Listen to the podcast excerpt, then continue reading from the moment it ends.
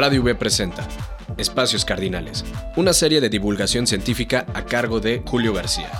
Hoy presentamos Los colores de la luz y el sonido.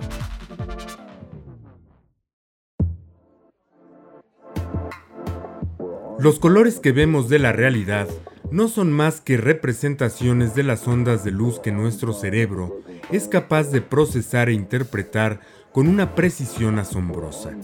Vivimos entre las luces y las sombras de lo que creemos real y tangible, cuando en realidad el mundo pareciera más bien un espejismo. Un sitio que en sí mismo no tiene ningún significado, pero que se lo damos gracias a nuestra increíble capacidad de crear símbolos. Esta capacidad de simbolizar, de crear conceptos y de nuestra curiosidad innata es la que nos lleva a preguntarnos, ¿Por qué la luz tiene colores y no es puramente blanca como por lo regular creemos? Las primeras ideas para contestar a esta pregunta se remontan a las investigaciones que realizó Isaac Newton sobre la naturaleza de la luz en 1670, cuando mediante un prisma triangular descompuso un haz de luz solar en varios colores, provocando un efecto óptico parecido a cuando vemos un arco iris en una tarde lluviosa. Este fenómeno físico es conocido como dispersión refractiva y sucede cuando la luz blanca, que representa la suma de todos los colores, es desviada por un objeto determinado.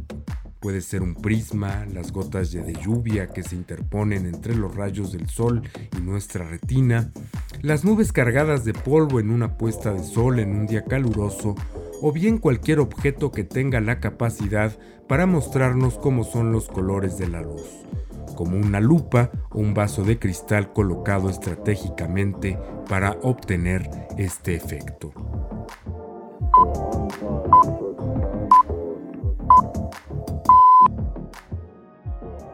Si Newton le mostró al mundo que la luz blanca puede descomponerse en una gama de colores que va por un lado del blanco al azul y del blanco al rojo, todavía queda responder a la interrogante de por qué la luz tiene esos colores. Una de las primeras respuestas la planteó más de 200 años después del fallecimiento de Newton el físico alemán Christian Doppler, quien en 1842 propuso que los colores de la luz son consecuencia de un fenómeno muy similar al que sucede con las ondas del sonido cuando éstas se acercan o se alejan de un punto de referencia determinado. Doppler establecía con esto que la luz está formada por ondas, que tiene una naturaleza electromagnética al igual que las ondas sonoras. Pero ¿cómo podemos establecer en términos físicos esta relación entre ondas de luz y ondas de sonido?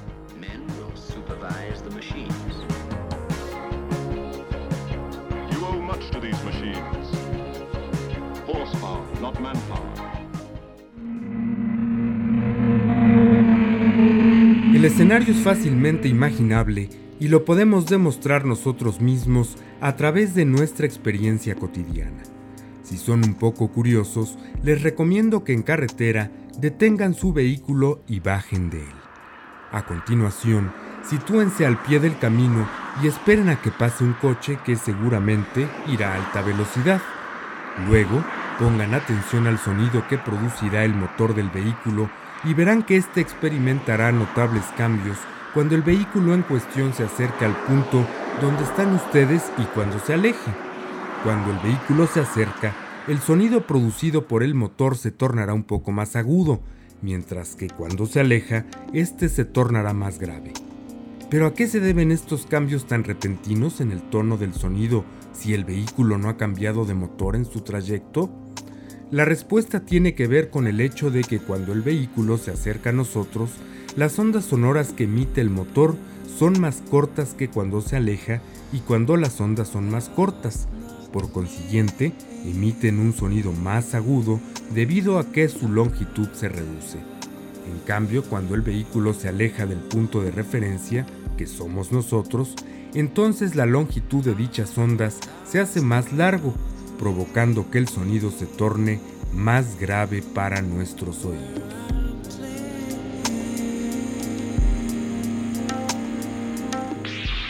Ahora bien, pese a que la luz y el sonido se propagan por el espacio de manera distinta, ya que la luz no requiere de un medio como el sonido que lo hace a través del aire, ambos comparten algo en común, una naturaleza ondulatoria de la cual quedaron intrigados tanto Newton como Doppler en el sentido de que el ejemplo de la carretera puede servir perfectamente para representar no solamente el comportamiento ondulatorio del sonido, sino también el de la luz.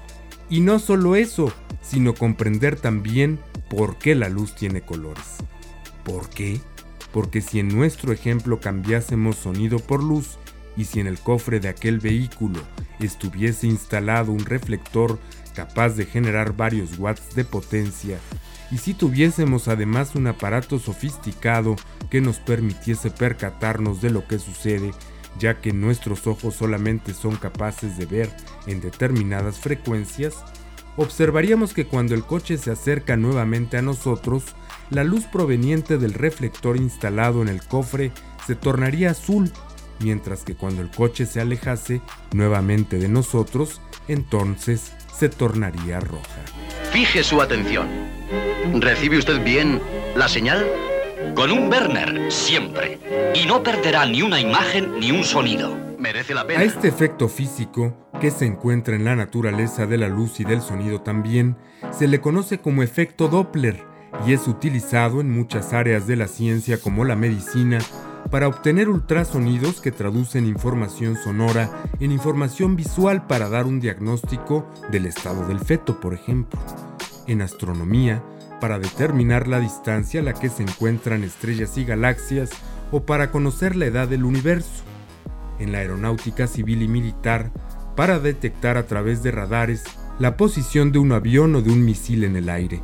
En definitiva, comprender la naturaleza de la luz significa adentrarnos a un conocimiento más profundo de la física, como lo hicieron aquellos hombres que dieron su vida por el entendimiento de estos fenómenos que aún hoy en día nos deben de seguir causando asombro por su complejidad, sencillez y belleza.